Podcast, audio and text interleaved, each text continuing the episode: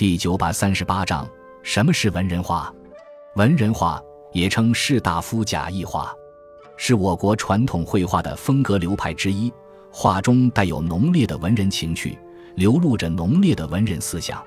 早在魏晋南北朝时期，文人画的某些创作思想和艺术实践就出现了。但文人画作为一个正式的名称，是由明末画家董其昌提出来的。书卷气或称诗卷气是文人画平画的一个标准，也就是说，文人画讲究在画作中体现出诗意。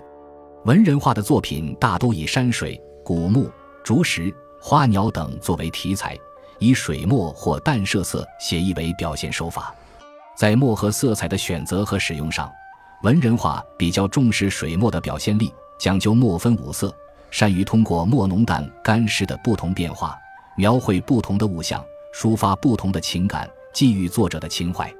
文人画独特的创作思想和绘画风格是中国画的宝贵经验和传统，以特有的雅而独树一帜。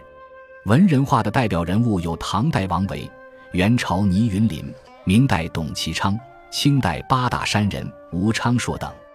文人画讲究诗情画意，画中有诗，诗中有画，是文人画一致的追求。